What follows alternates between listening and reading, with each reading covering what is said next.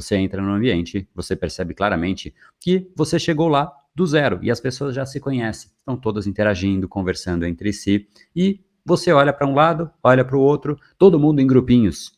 O que você faz? Você entra em um grupinho, você simplesmente se perde ali naquela situação, vai para um canto, vai para o banheiro, pega o celular na mão e começa a fazer algum tipo de, sei lá, finge que está mandando uma mensagem, ou até de fato manda mensagem, mas muito mais como uma fuga do que pela mensagem em si.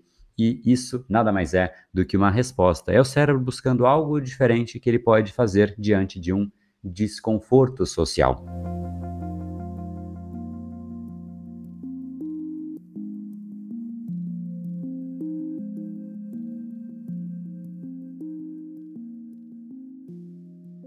E seja muito bem-vindo ao Reprograme Seu Cérebro Cast, o podcast que vai ajudar a reprogramar os seus padrões cerebrais.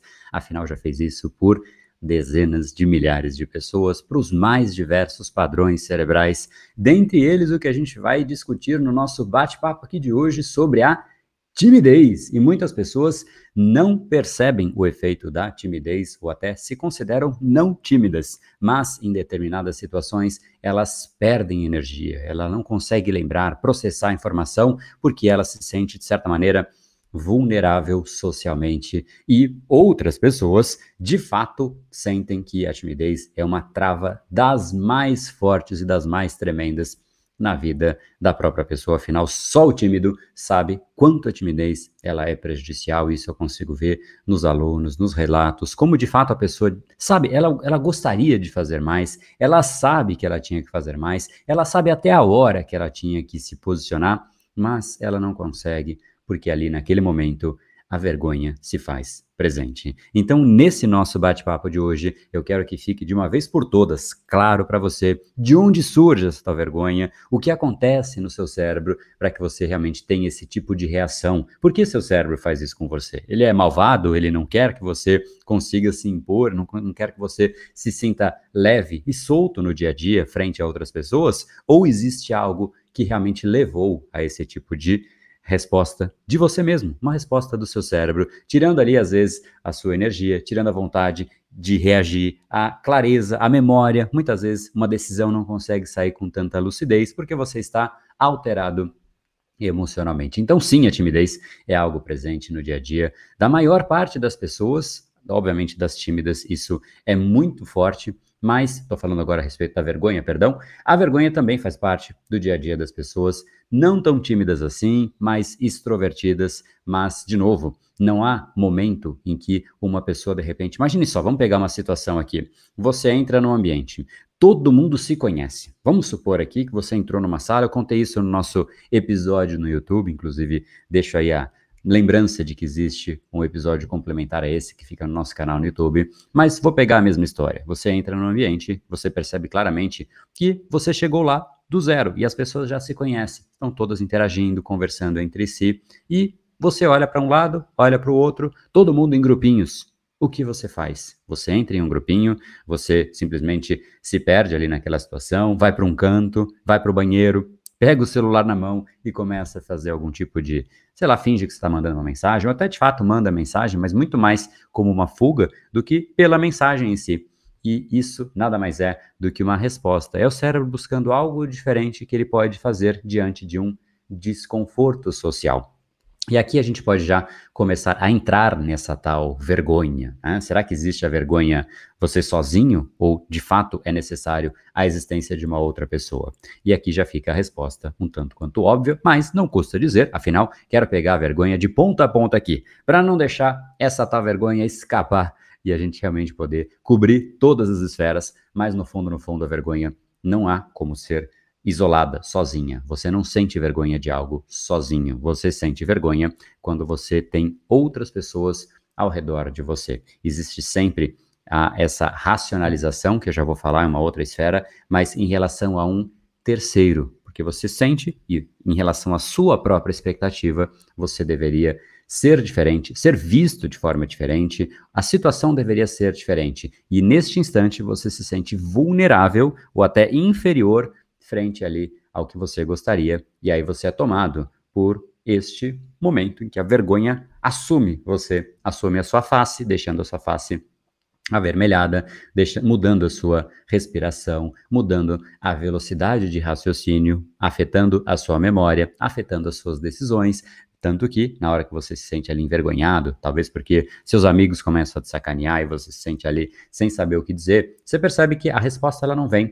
Ou ainda, se você está envergonhado em uma apresentação, no emprego, no trabalho, e você percebe ali que você não lembra as coisas, por que será? De fato, ela afeta muitas áreas cerebrais. Mas eu queria voltar então e começar a decompor. E esse já é o primeiro ponto, a primeira composição da vergonha. É necessário a existência de um terceiro, ou mais, obviamente, mas a existência de outras pessoas é imperativa para a vergonha. Ninguém se sente envergonhado sozinho, né? A pessoa precisa de uma outra pessoa, porque aí é a expectativa dela em relação ao que a outra pessoa deveria pensar, fazer, agir e não está sendo, não está alinhada em relação à própria expectativa da pessoa. Então, enfim, vamos por partes, já já eu retomo esse ponto, mas o primeiro elemento é a existência de um outro. Então, é nessa situação que a vergonha tem a chance de acontecer. Mas será que ela acontece sempre? Não, ela acontece num segundo ponto nessa decomposição, que é a racionalização. E eu sei que quando eu digo isso, inclusive citei também no nosso episódio no YouTube, quando eu falo que a vergonha é ligada à racionalização, imediatamente vem a resposta da própria pessoa dizendo: Não, André, imagina, não é racional, é absolutamente né, é, é, é irracional, é inconsciente, acontece ali eu simplesmente fiquei envergonhado. Não que eu queria, imagina, eu vou dizer para mim mesmo: André, agora é hora de ficar envergonhado. Se fosse assim, eu nunca ficaria envergonhado, porque ninguém quer ficar envergonhado. Ninguém sai de casa falando: Não, hoje eu vou passar vergonha né? Até não dar mais. Ninguém faz isso. Então, não pode ser racionalizado, André. Não tem como. Mas é de fato exatamente isso. A vergonha, ela se desperta quando você pensa que o outro vai te julgar de alguma forma diferente da sua própria expectativa. Eu já vou retomar um pouco mais disso, mas basta você reparar que a vergonha ela existe em seres humanos e ela não existe em uma zebra, por exemplo. Né? A zebra tem toda a parte inconsciente dela ali tudo mais, assim como toda a parte. O cérebro ele, ele tem toda a composição né, do seu é, da, da, dos batimentos cardíacos, toda a existência da pessoa, todas as funções importantes do nosso organismo, ele regula né, essas funções. Ela tem, o cérebro também tem uma parte importante naquilo que a gente reage de forma automatizada, que é regido pelo nosso inconsciente, mas a gente, como seres humanos, a gente tem uma parte adicional que é a parte consciente, que é exatamente onde a gente racionaliza. E, e, é exatamente neste momento, nessa parte, que a gente começa a ter a chance e criar um terreno fértil para a vergonha surgir. Então, a vergonha existe sim, ela precisa, na verdade, por, é, precisa desse processo de racionalização. É quando a gente olha para algo que a gente acabou de fazer ou que a gente está agora vivenciando ou até sendo impactado por palavras de outras pessoas ou algo que a gente fez e não se orgulha, e a gente olha para a situação e pensa quão deprimente foi essa experiência, quão inferior foi aquilo que você gostaria de ter feito ou qualquer pensamento que te coloque de uma maneira mais vulnerável, até inferior, mas de novo, frente à sua expectativa que você tinha de como você deveria ser ou até ser visto por outras pessoas. É exatamente no momento em que você racionaliza e compara a sua expectativa com a realidade. Ali você pode ser tomado pela vergonha. E ela tem uma série de consequências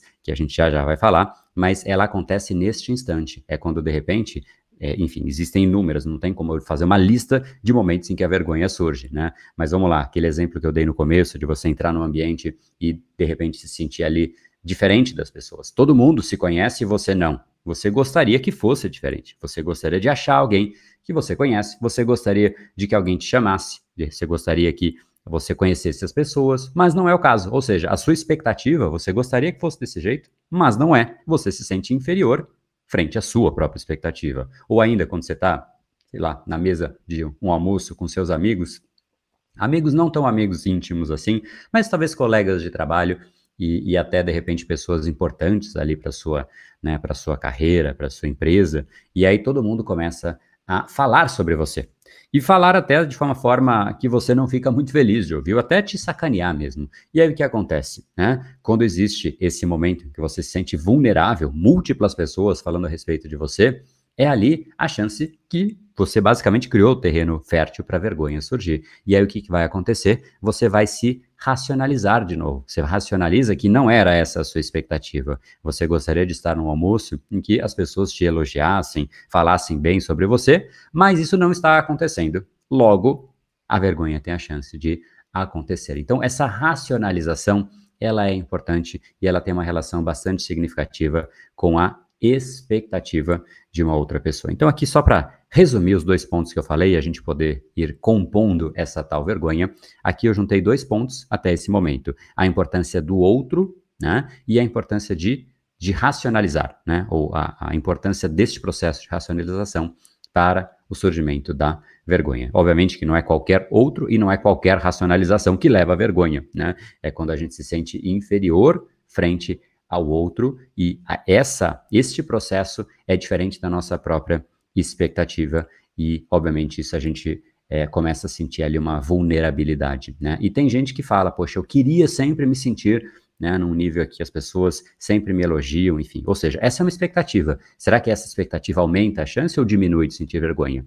Aumenta, e aumenta muito, né? Aquelas pessoas, por exemplo, que entram numa roda, todo mundo começa a brincar com ele, e ele brinca dele mesmo, se sacaneia, fala coisa sobre ele mesmo, é difícil que ele sinta vergonha. Por quê? Porque ele não tem a expectativa, né, que as pessoas fiquem o tempo inteiro elogiando, e ele sabe lidar bem com o momento em que os outros não estão falando bem dele. Ele entra no jogo, ele brinca também. Então, ele surfa muito bem neste processo e ele não fica ali racionalizando, poxa, não deveriam dizer isso, deveriam dizer aquilo. Ele simplesmente embarca no jogo. Então, o tipo de resposta que você tem é muito consequência de exatamente dessa somatória das duas coisas, mas também dos seus padrões cerebrais. Por isso que a vergonha, ela tem uma conexão muito significativa com os padrões que você foi estabelecendo. Algumas pessoas, quando recebem algum tipo de crítica, de opinião, ficam absolutamente avessas a isso. Elas ficam travadas, ficam irritadas, começam a reagir, rebater, brigar com as pessoas ao redor. E outras pessoas usam como uma fonte de aprendizagem, fonte de, poxa, como é que eu posso melhorar? Enfim, isso é o nome técnico disso é mindset, né? É basicamente é o filtro que você tem e que você usa para interpretar os estímulos que tem ao redor de você, assim como pessoas diante de um desafio podem ganhar energia e querer passar por cima do desafio, e outras pessoas que quando olham para um desafio falam: "Nossa, não acredito mais uma vez", né? Vai muito de pessoa para pessoa e de como ela foi constituindo os próprios padrões e a resposta que ela dá para o ambiente. Então aqui já tem uma primeira uma primeira reflexão, né, que você pode ter. Como você reage?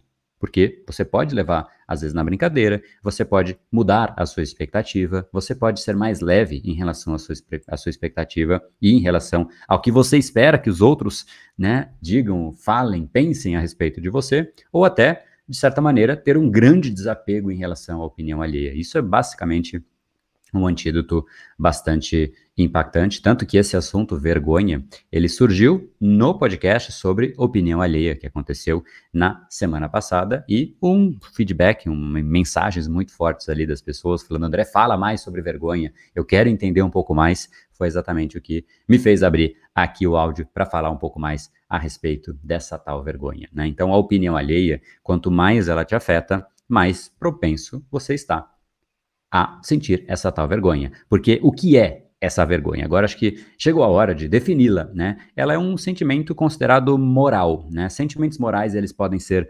positivos, por exemplo, orgulho, né? Eu sinto orgulho de mim mesmo, porque as pessoas estão me vendo de certa maneira, enfim, me elogiando, você sente orgulho, né? Pode ser gratidão, sentimento positivo, ou negativo, como a própria vergonha, como o constrangimento, como a culpa, e o papel destes sentimentos morais, né? Ou chamados pró-sociais, eles têm exatamente o papel de, vamos chamar de regular as nossas atitudes de uma maneira que a gente consiga se adaptar socialmente. Então é como se você tivesse, né, como se não, você está, né? Mas como se você estivesse fazendo parte de um grupo de pessoas, né? E de fato está. E se você reage, pensa, faz tudo de uma forma muito diferente das pessoas, você automaticamente vai ser excluído desse grupo, né? E a gente não gosta de viver sozinho, a gente precisa de outras pessoas, seja para aprender, seja para conviver, seja porque a gente não consegue fazer tudo que a gente precisa, e inclusive uma das maiores fortalezas da raça humana é que a gente consegue focar naquilo que a gente é bom e pegar coisas que outras pessoas são boas e assim a gente cresce. Né? O celular não surgiu porque uma pessoa criou,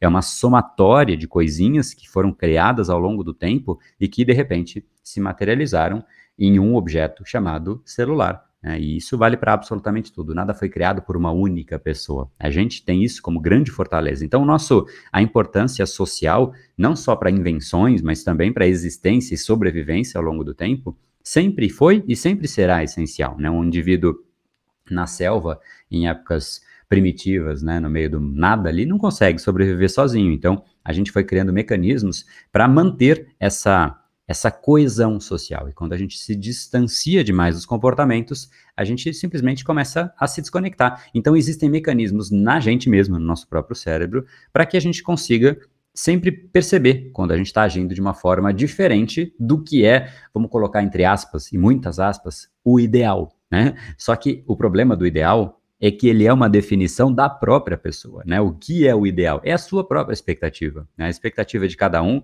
é muito diferente. E aí, quando a gente não conhece a nossa própria expectativa, é ainda mais complexa a vida em sociedade. Porque uma coisa é você ir para uma reunião já sabendo o que você espera de você mesmo, você sabe suas diferenças, você sabe os seus os diferenciais, na verdade, você sabe ali as suas fraquezas, você sabe o que você é bom e sabe o que você é ruim. Basicamente isso, né? E o que você precisa melhorar. Quando você percebe que em algo que você ainda não é tão bom, poxa, alguém te criticando, você Tá, fica mais tranquilo, porque você sabe daquilo, tá no seu radar e você tá com um plano já, um projeto, enfim, para se desenvolver. Ou seja, seu nível de autoconhecimento te fortaleceu. Simplesmente, talvez alguém critique algo, mas você fala, bom, eu já sei disso, né? Não é novidade para mim. Ok, é igual alguém virar para mim e falar, André, mas nossa, você escreve muito mal com a mão esquerda. Eu vou falar, rapaz, eu sei, eu sou destro, né? E, e, obviamente não vai me afetar, porque eu sei que a minha mão esquerda escreve muito mal. Na verdade, eu sei que as duas, tá? Vai fazer uma confissão aqui. Rapaz do céu, minha esposa virou para mim esses dias aqui, virou e falou assim: Cara, André, ainda bem que é, na faculdade você escrevia melhor, que eu conseguia ler o que você escrevia nas provas, né? eu fiquei rindo, falei, mas por quê? Porque ela falou que sua letra agora tá cada vez pior, tá um garrancho. E é verdade, né? É verdade, não sei de todo mundo, mas a minha, rapaz do céu, eu, eu basicamente, eu, eu escrevo, a única coisa que eu escrevo de forma textual, em papel mesmo, é uma lista de tarefas que eu faço isso em papel, né? E sempre farei é, por vários aspectos, mas enfim, esse é um outro podcast. E aí ela olhou exatamente essa lista e falou: Nossa Senhora! Eu, eu virei para ela e falei: Olha o tanto de coisa que eu preciso fazer hoje. Ela, que isso? Isso são coisas, né? Não deu nem para entender o que está ali. Mas enfim, voltando, né?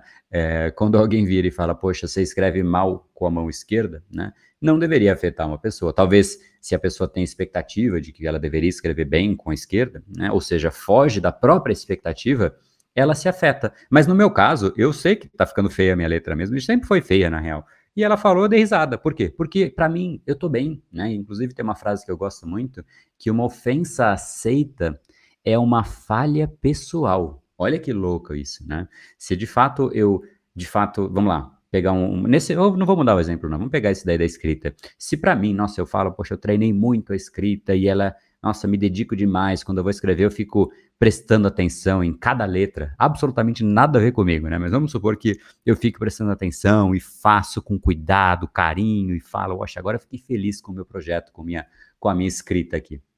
E aí alguém vira para mim e fala: Nossa, André, mas que coisa horrível, isso aí não dá para ler. Talvez a minha expectativa não fosse essa, provavelmente não seria. E isso me afetaria de certa maneira. Mas hoje, se alguém me fala, poxa, tá feia a sua letra? Eu falo, é, tá mesmo, né? Se alguém vira para mim e fala, André, você cozinha mal pra caramba, né? Eu vou falar, nossa senhora, você não tem nem ideia. Se você quiser ver, né? Chama aí seu inimigo que, é, que, que eu, eu, eu dou, eu cuidando bem dele, eu dou um jeito nele, não se preocupa, né? Enfim, é uma coisa que para mim tá absolutamente bem resolvida. Então aqui já é um primeiro ponto. Você pode cuidar da sua própria expectativa e tomar um pouco mais de cuidado com uma sensação que é a pior e eu diria que até uma das grandes prisões que a gente estabelece para a gente mesmo, que é um desejo de controle, né? E, e, se a gente não controla nem direito aquilo que a gente faz, pensa, sente, tem gente que quer controlar o que o outro vai pensar, sentir, fazer e dizer até. Não tem a menor hipótese disso acontecer. Então tem que tirar do radar. Quando uma pessoa coloca essa expectativa, né? Eu queria que o outro dissesse isso e qualquer coisa que foge disso, né? Quase que uma expectativa de uma resposta perfeita, alinhada, né, aquilo que você mais desejava que fosse, é, você cria uma expectativa que, no fundo, no fundo, é, é, é, utópico. A gente não controla nem 100% da gente mesmo, né? Agora, imagina só controlar o outro ou controlar múltiplas pessoas. É absolutamente impossível. O que a gente tem que aprender não é a controlar o outro, e sim a controlar a nossa expectativa. Ela sim é alvo de nossa gestão. Então fica aí um bom ponto, né, para você avaliar qual é a sua expectativa de resposta, porque geralmente é, a vergonha ela surge quando a gente, não, não, enfim, quando, quando a pessoa tem uma propensão a querer ter essa, esse controle de tudo, né? Isso faz com que fique muito mais fácil ela sentir vergonha, porque sai do controle dela, sai da expectativa e automaticamente né, ela se sente vulnerável. Uma pessoa que já entendeu que ela não vai ter esse controle, ela fica muito mais leve, né? Um surfista, eu sempre uso esse exemplo porque eu acho que ele é muito ilustrativo e didático. Um surfista ele não fica querendo controlar a onda, ele quer aprender os movimentos, quer aprender a posição, o ângulo que ele tem que ficar, enfim, tudo isso, para que, independente do que aconteça na onda, ele saiba como reagir. Mas é reação, ele, ele, ele foca na reação dele, e não no que a onda deveria fazer. Ô oh, onda, poxa, você foi diferente, né? Não tem esse tipo de diálogo, porque não faz o menor sentido. Então, a gente tem que tomar cuidado com a expectativa que a gente tem em relação aos outros. E isso não vale só para vergonha, isso vale para absolutamente tudo. Tem gente que cria expectativas de relacionamento, eu quero que a pessoa seja assim e faça isso. Cara, tem que ver se a pessoa quer ser essa pessoa que você deseja que ela seja, né? Porque se você conviver com uma pessoa que você desenhou do jeito que você quer que ela exista e seja, e é bom, essa é a pessoa que você vai ser, e você apresenta né, o plano de pessoa para outra pessoa, vai chegar no ponto que vamos supor que ela tem boa vontade e ela tenta realmente fazer tudo aquilo que você colocou como exigência, né? Vamos, vamos, vamos chamar assim. O que, que vai acontecer? Cedo ou tarde, essa pessoa vai falar: putz, cara, que vida chata, né? Eu não sou eu mesmo. Eu não consigo fazer as coisas de um jeito leve. Então, de fato, a gente tem que tomar bastante expectativa, com bastante cuidado com essa tal expectativa, porque ela é, é, é quase que uma é um desejo de controle do mundo. E ela faz parte dessa conversa sobre vergonha, sim, porque, de novo, a vergonha é quando a gente racionaliza e percebe que a experiência que nós estamos vivendo é diferente né, da experiência que nós desejávamos para aquele momento. Isso nos incomoda e não é pouco. Agora, por que isso acontece no nosso cérebro? Nosso cérebro é malvado? Que tal a gente mudar um pouco e começar né, a falar um pouquinho do nosso, do nosso cérebro? Será que é algo que né, foi, foi, injusto, não era para ser assim, meu cérebro é assim, poxa, o que está acontecendo comigo, cérebro malvado, você faz eu me sentir assim. Primeiro que eu acho que você já entendeu a importância é, um, ao longo da nossa evolução dessa, de, desses, desses sentimentos né, que a gente tem sociais, porque eles de fato é, fazem com que a gente possa ser o que a gente é, uma espécie sociável. A gente convive com outras pessoas, a gente vive em bando, né? E, então existe um motivo disso acontecer. Mas no fundo, no fundo, tudo aquilo que a gente estimula o nosso cérebro gera uma ativação em áreas cerebrais específicas e muitas vezes não é uma única área, é muito difícil, praticamente impossível que uma única área específica seja ativada com algo que aconteceu. Geralmente não é assim. O cérebro ele funciona como um composto, como um conjunto, como uma grande máquina, né?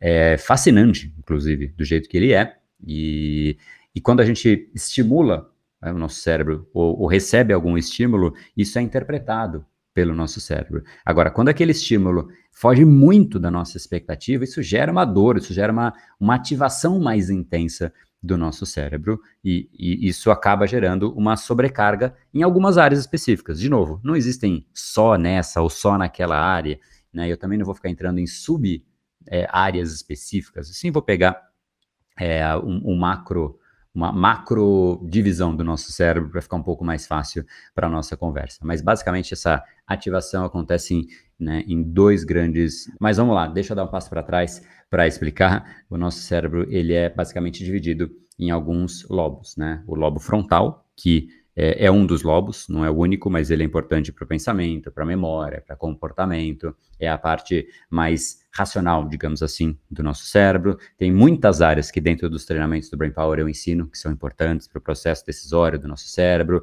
coisas é, relacionadas a, a, esse lado mais racional. Nosso processo decisório é absolutamente é, importante para nós, né? Nós temos isso como um grande diferencial da nossa espécie e essa parte do córtex pré-frontal é absolutamente essencial para isso. Enfim, não vou entrar em subdivisões diárias, como eu disse, mas o lobo frontal, então, ele é importante para pensamento, para memória, comportamento, e, e outro lobo importante é o lobo temporal.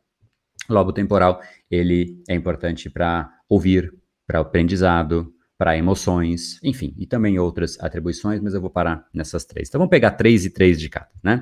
É, lobo frontal, pensamento, memória, comportamento. Lobo temporal, para ouvir, para aprendizado e para emoções. Olha só, se a gente gera uma sobrecarga muito significativa da vergonha, né? Quando a vergonha acontece no nosso cérebro e ativa com intensidade essa área, essas duas áreas, repare só se não são exatamente as áreas que são afetadas, as funções que são afetadas. Quando você está com muita vergonha, né, você basicamente trava por conta da vergonha, a sua capacidade de pensar e de reagir, se alguém te diz algo, você, né, às vezes a pessoa fica ali absolutamente travada. Ela fala, poxa, eu queria ter respondido aquilo, mas eu não lembrei, eu não pensei nisso. Ou seja, a memória também é afetada. Cara, com vergonha do jeito que eu estava, eu não conseguia lembrar da parte da apresentação que eu tinha que fazer. Então, eu simplesmente não disse, né? E aí você vira depois para trás e fala, cara, essa pessoa não era eu, né? Não fui eu naquele momento. Então, talvez seu pensamento não flui do mesmo jeito, sua memória, seu comportamento muda drasticamente, né? Você fica meio, né? Aquela, aquele, aquela é, é, muito visível, né? Uma pessoa que está envergonhada, dá para ver, dá para perceber o comportamento de fato dela muda, o aprendizado é muito comprometido. Você não vai lembrar de tudo o que aconteceu no momento em que você está absolutamente alterado emocionalmente. Emoções também despertam uma emoção muito significativa. Seu corpo reage, né? Você reage em todas as esferas. Então, olha só que interessante. Então, essa ativação quando você confronta aquilo que você esperava com aquilo que está acontecendo, essa sobrecarga acaba comprometendo exatamente as funções que a gente sente que, é, que, que enfim, como sintomas, vamos chamar assim, da vergonha, né? E, e, e, um bom jeito de pensar isso, acho que esse é o mais clássico, né? Quando alguém pergunta algo pra gente que a gente está envergonhado, a gente não lembra muito bem aquilo que a gente deveria dizer, a gente acaba falando meio que qualquer coisa e a gente depois olha para trás quando né, essa baixou a poeira ali da, da vergonha, a gente fala, poxa, deveria ter dado outra resposta. Né? E no fundo, no fundo, é basicamente essa essa ativação intensa que acaba sendo proporcionada, esse, essa sobrecarga que o nosso cérebro acaba tendo respostas talvez diferentes daquela que também a gente esperava e comprometendo a nossa atuação na nossa performance frente ao que seria normalmente. Então, por que que isso acontece e como, na verdade, acho que a grande pergunta é como que a gente, o que que, o que, que a gente poderia fazer para diminuir um pouco desse efeito. Né? Obviamente, fazer o Brain Lab vai te ajudar em profundidade, porque você se conhece, você fica seguro, você conhece seus valores, entende seu processo decisório, conhece seus padrões, o padrão que leva à vergonha você começa a tratar, a resolver, mudar, né? recondicionar os seus padrões, enfim. Esse é, obviamente, o caminho, não poderia deixar de dizer, né, o caminho mais, mais sólido. Mas, obviamente, a gente pode sim mexer em elementos que fazem parte do nosso dia a dia, quase como se fossem chavinhas, né? E óbvio, também não é tão simples assim. Eu vou dizer, mas talvez você não fale, poxa, vai ser super fácil. Amanhã eu já consigo mudar e eu sou muito envergonhado, amanhã acabou a minha vergonha. Não é assim, né? Mas quanto maior a preocupação que a gente tem com a nossa imagem e com o que as outras pessoas vão pensar a respeito da gente, isso, de certa maneira, né, e de todas as maneiras, tem uma propensão grande a te gerar um terreno fértil para vergonha se manifestar. Então, esse certo desapego com a própria imagem, né, e com não parecer perfeito, de rir de alguma coisa que você fez errado, ao invés de ficar tenso, preocupado. Claramente você conhece pessoas que dão risada dos próprios erros, do que fez de errado, e pessoas que ficam tensas, elas travam, elas não aceitaram que elas erraram. É inadmissível, inconcebível que eu, perfeito do jeito que eu sou, fiz tal erro, né? Ou seja, essa, esse desapego com a imagem é muito significativo e muda bastante a resposta que a gente tem. A gente pode aprender a ter esse desapego? Bom, eu sei que tem pessoas que têm desapego, então, se existem pessoas que têm um desapego, você também pode começar a, de certa maneira, a se desapegar. E um bom jeito para isso é você perceber que as pessoas que mais você admira, nenhuma delas é perfeita. Nenhuma delas é perfeita, as pessoas erram, as pessoas são humanas, você é humano, e aqui cabe um sentimento que a gente não tem, diz que deveria ter, a gente tem em relação aos outros, mas não tem com a gente mesmo, né? Que é a autocompaixão.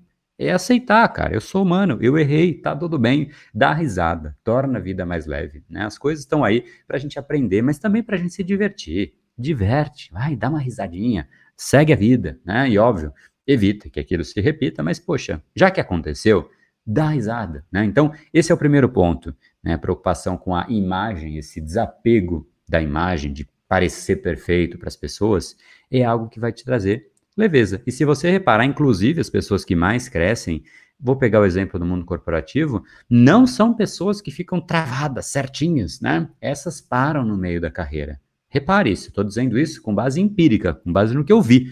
Né? Passei 14 anos da minha vida em mundo corporativo, Citibank, Johnson Johnson, BTG Pactual, Danone, e eu vi exatamente isso. As pessoas que levavam os problemas com mais leveza, não é que não ligavam para os problemas, não é que não, não tinham responsabilidade, nada disso. Elas só levavam com mais leveza. Isso dá mais energia para que ela consiga resolver. Então, esse então, vamos tentar fechar esse capítulo, que senão eu vou longo, vou longe com isso aí. Mas primeiro ponto é desapego em relação à sua própria imagem. Levar a vida de um jeito mais leve, isso vai te ajudar muito. Outro ponto, e eu vou deixar dois pontos aqui, é você fortalecer, treinar a sua autoconfiança. Confiança é algo que muda tudo. Muda o jeito que você fala, o jeito que você pensa, o jeito que você gesticula, o jeito que você se posiciona, o jeito que você responde para as pessoas, muda absolutamente tudo. Né? Confiança é essencial. Agora, você vai dizer, não, mas eu não tenho confiança. Confiança não é algo que você tem ou não tem, não é um braço. Confiança é algo que você, você se sente confiante naquele momento, né? É, é um sentimento, estou sentindo aqui, ó, puxa, nossa, que momento fantástico, estou me sentindo muito confiante agora, vai dar certo isso, né? É um sentimento. O sentimento não é seu. Você pode, obviamente, usar os estímulos, né? Vou pegar uma, fazer uma brincadeira, uma metáfora aqui que tecnicamente não faz sentido, mas só para brincar, né? Frio. Você sente frio. Você é friorento? Não, você está sentindo frio. Ah, tudo bem. Você tem uma propensão a sentir mais frio. Tudo bem isso. Estamos falando de propensão. Mas o frio não é seu. Você só abraça o frio quando você não tem as ferramentas certas, quando você não tem a roupa. Se você tem muita roupa num dia de frio, você talvez não sinta frio, né? Provavelmente, inclusive, você não vai sentir frio. Então, o sentimento, né, essa, esse senso de segurança, né, essa confiança, ela pode ser sim treinada, né? E eu não vou entrar em muitos detalhes sobre isso, eu fiz inclusive uma aula para detalhar um pouco mais isso. Vou, vou, deixar o link, mas eu não vou, porque esse é um assunto bastante longo, inclusive essa aula tem uma hora e meia. Né, de conversa sobre como você pode sim treinar a sua confiança. Eu vou deixar o link aqui embaixo, mas até para te dizer, brainpower.com.br barra confiança, né? Confianca, né? Não tem cedilha em URL de internet. Então, brainpower.com.br barra confianca, tá? Por que isso? Porque a gente de fato tem que treinar. E existem elementos que podem te ajudar neste fortalecimento da sua confiança. Por exemplo, quando você é, não conhece muito sobre um assunto, você se sente mais confiante ou menos? Obviamente menos, né? Então, quando você fala, poxa, é, eu, eu poxa, quero, quero ter um pouco mais de confiança, aprende mais, né? Faz essa lição de casa antes daqueles momentos e daquelas situações que você considera importantes. Então, enfim, treine a sua confiança e entenda que a confiança não é a ausência de medo, como né, existe uma expressão famosa aí que circula nos Instagrams por aí e tudo mais, né? Que a confiança não é a ausência de medo, é você conseguir agir apesar do medo. O medo está aí e vale a mesma coisa para a timidez. Vale a mesma coisa para a vergonha. Mesmo quando ela vier, cara, você tem que agir apesar dela, né? É quase que você entender é, e, e, e, assumir e decidir. Vou mudar. Você tem que decidir que você é maior do que a vergonha. E aí, quando ela vier, se você tiver essa leveza, que foi a primeira recomendação que te trouxe, esse, esse desapego da imagem, veio a vergonha, dá risada, leva numa boa. Isso vai automaticamente. Acabou, acabou o combustível. Sabe quando você tem uma lareira né, e você quer apagar o fogo, né, e você, né, óbvio que uma lareira é meio grande, vamos, vamos pegar um exemplo menor, uma vela, né, você tem uma vela e você quer apagar a, a, a chama, o que, que você faz? Você pode pôr o dedo ali, você pode assoprar, mas você também pode tampar o oxigênio, e quando você elimina o oxigênio, o fogo acaba sozinho, né, e é exatamente isso que você pode fazer. Na hora que você começa a sentir vergonha, você deu risada, acabou o combustível da vergonha, né? Você tirou essa preocupação dessa sua expectativa, você se divertiu naquele momento. Inclusive, se você lembrar dos tempos de escola, né? Digo escola porque era onde mais acontecia, eu via isso. Hoje em dia, não sei, acho que talvez até com as discussões de bullying e tudo mais, isso acaba acontecendo menos, ou não, não sei, né? Mas não é esse o assunto do podcast. Enfim, as pessoas é, na, na, na, na escola enfim, as pessoas brincavam mais com aqueles que se ofendiam mais, né? E aí era aí que era divertida a brincadeira, divertida entre aspas, né? Aí que fazia, que dava o combustível, né, para para os outros brincarem. Então esse é o combustível para a vergonha. Se você puder ter esse desapego, né, e essa expectativa mais leve em relação às coisas, você pode levar a vida de um jeito mais leve, que já é um benefício tremendo, mas também tirar esse peso, né, essa amarra que é a vergonha. Obviamente, faço a mesma ressalva. Levar as coisas de um jeito mais leve não, se, não significa não ser responsável. Significa só reagir de um jeito mais leve frente ao que você não esperava que fosse. Não significa que você não vai olhar, que você não vai aprender. Inclusive, aqui fica o grande ponto. Se você levar de um jeito mais leve, você consegue olhar de uma forma mais racional, porque você não comprometeu a sua parte cognitiva com tanta intensidade, você consegue prestar atenção em mais detalhes, você aprende mais, sua memória está mais lá contigo, enfim, então é só benefício, né? Fica mais leve, você tem mais de você para resolver aquele pepino, né? Aquela situação delicada ali que você se encaixou, mas a gente precisa sim resolver essa tal vergonha. E ela pode sim ser alvo de, né, de, de, de trabalho, de treino, tudo que o nosso cérebro faz com a gente, né, ou, ou, proporciona em termos de resposta, né? Porque a vergonha é uma resposta, não é uma. Ah, o cérebro, ele. Hoje ele hoje ele está envergonhado, eu vou tomar um remédio aqui e vou acabar. Não, você não vai tirar, né? Você vai. A vergonha ela, ela é uma resposta. Então, todas as respostas que a gente tem em frente ao que acontece ao nosso redor podem sim ser trabalhadas. Todas, literalmente todas, né? Inclusive, qual que seria a maior trava do nosso cérebro, né? Seguramente né? Óbvio que varia de acordo com pessoa para pessoa, mas quando o cérebro de um indivíduo percebe que ele está diante da morte ou de algum risco de vida, a gente trava. Isso é natural, isso é do ser humano, isso é de qualquer cérebro, de qualquer indivíduo, de qualquer animal, na verdade. Mas olha só, até esse ponto pode ser treinado, né? Se você reparar, tem gente que vai lá, sobe no avião, olha lá para baixo, lá do, do, do sei lá quantos pés de altura e pula sem nenhum tipo de preocupação. Por quê? Porque treinou o cérebro a não tratar aquilo como morte, né? Apesar de existir um risco ali significativo, não sei medir, não sei estatísticas disso, mas eu acho que é mais arriscado pular de um avião do que ficar no chão sentado num banco. Então, para mim, me parece que tem um risco, né? Quanto que significa esse risco? Eu acho que se você vai lá para o avião, sei lá quantos mil pés, aumenta. Quantos por cento aumenta? Aí não vou entrar, não vou entrar nessa esfera. Mas até isso, a gente consegue suavizar. Inclusive, esse é um, assim, cada papo vira um possível novo podcast, né? Mas é muito louco isso. Quanto é apaixonante nosso cérebro, como eu gosto de falar sobre isso. Mas se você pegar o Navy SEAL Special Warfare Command né, dos Estados Unidos, que Navy SEALs é, é, é conhecido como, vamos chamar do, do grupo de soldado de elite dos Estados Unidos, né? E eles passam por treinamentos absolutamente é, não sei nem que palavra usar, vou chamar de agressivos, né? São insanos os treinamentos que eles passam. E é exatamente para treinar o cérebro a reagir de uma forma consciente e racional, mesmo nas situações mais bizarras. Por exemplo, o cara está quase se afogando. É, é assim, é, é, muito de pensar, né? Como, como a pessoa, como quão tortuoso deve ser o processo para você se tornar esse tipo de soldado de elite. Ah, uma parte dos treinamentos é embaixo d'água né? E ele tem que racionalmente, sem nenhum tipo de reação, é, vamos chamar de inconsciente, de tipo, ficou doido, assim, sabe? Começou a, a, a reagir totalmente de forma aleatória, é reprovado. O cara não pode, não tem o direito de reagir de forma inconsciente, aliás, é, aleatória, quando ele está se afogando. Ele. o que é um tanto quanto pesado, né? Mas ele vai treinando e treinando e treinando até que, mesmo se afogando, ele tem que soltar uma pessoa que está atrás dele, tentando afogar a própria pessoa, cobrindo, dobrando o, o cano de oxigênio. Assim, cada. Nossa Senhora, assim, é uma coisa meio agressiva, assim, só de pensar um pouco me dá.